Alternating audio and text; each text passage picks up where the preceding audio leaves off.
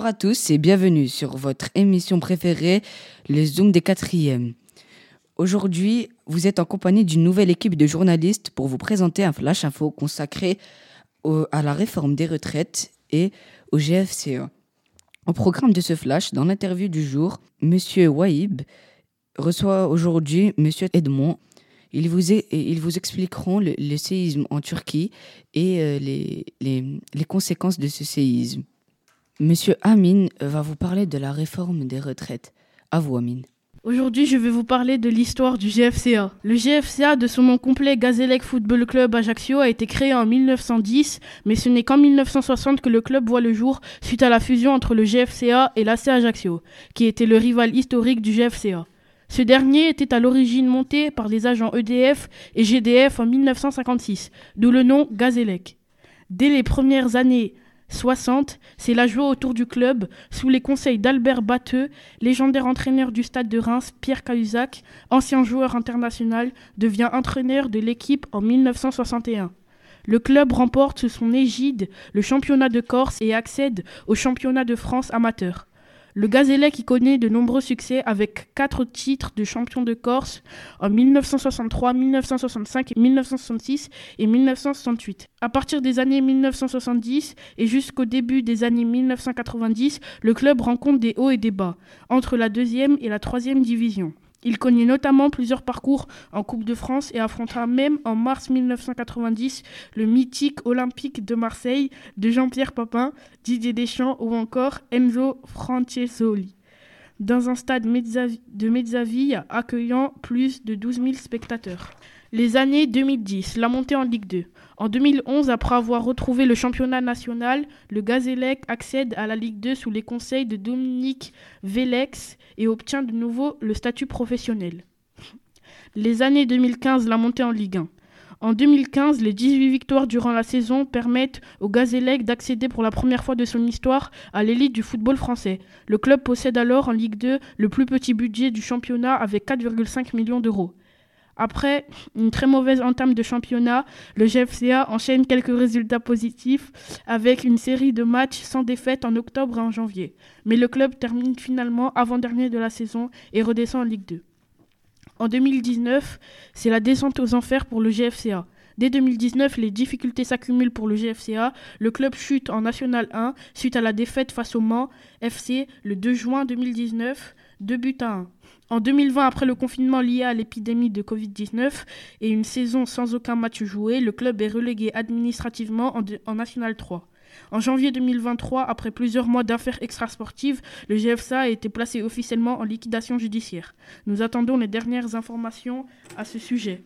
Vous l'avez compris, une erreur a eu lieu. Il s'agissait de l'histoire du GFCA et non de la réforme des retraites. Je m'en excuse. Et maintenant, Wahib va recevoir Edmond en propos des séismes en Turquie. Bonjour à tous, nous, allons, nous avons la chance d'accueillir aujourd'hui M. Edmond, qui est un spécialiste des séismes et qui va nous expliquer ces phénomènes. Bonjour à tous. Bonjour Monsieur Waïb, c'est un plaisir pour moi d'être votre invité. Je suis à votre écoute pour toutes vos questions. Avant tout, qu'est-ce qu'un séisme? Nous ressentons en moyenne 2700 séismes par jour dans le monde. La plupart sont imperceptibles. Nous ne ressentons que les plus forts. Alors, qu'est-ce qui fait trembler la Terre? C'est simple. La surface de notre planète ressemble à un puzzle. Elle est recouverte de plaques, les fameuses plaques tectoniques, qui s'emboîtent les unes dans les autres, comme les pièces d'un puzzle. Ces plaques bougent en permanence, de quelques centimètres par an, au niveau de ce qu'on appelle des failles. Elles coulissent les unes contre les autres ou bien s'écartent.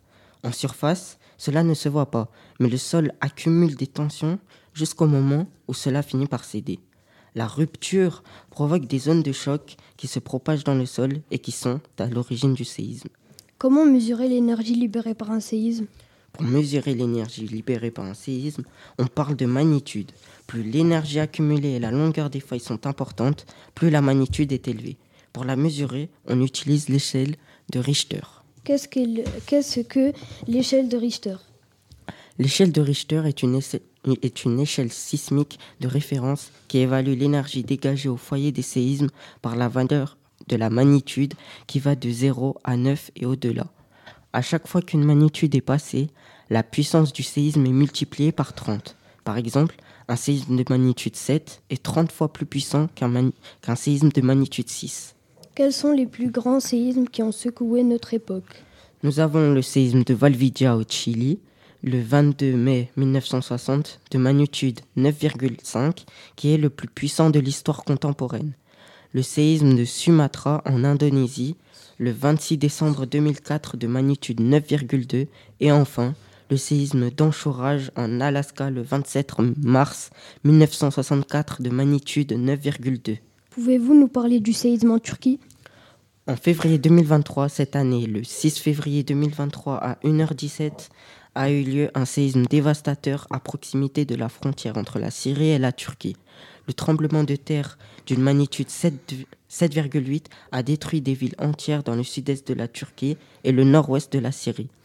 D'après les derniers bilans provisoires publiés lundi 13 février, les séismes auraient causé plus de 33 000 morts.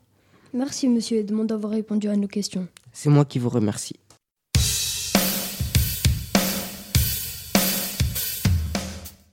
Merci Waïb et merci Edmond pour cette interview.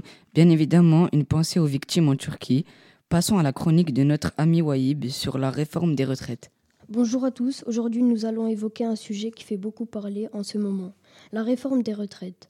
La nouvelle réforme a des bons et des mauvais côtés que nous allons évoquer.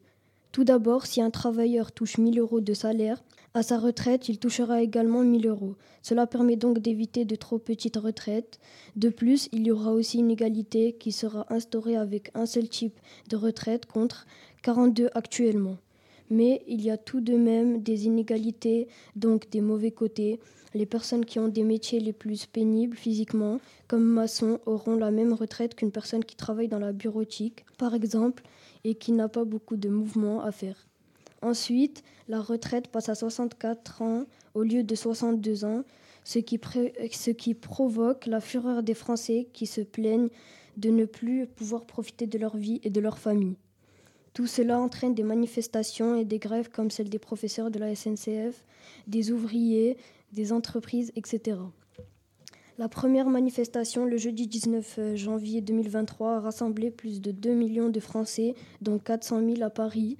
Ce mouvement a mobilisé 1,12 million de policiers. Nous attendons avec impatience les prochaines informations concernant cette réforme.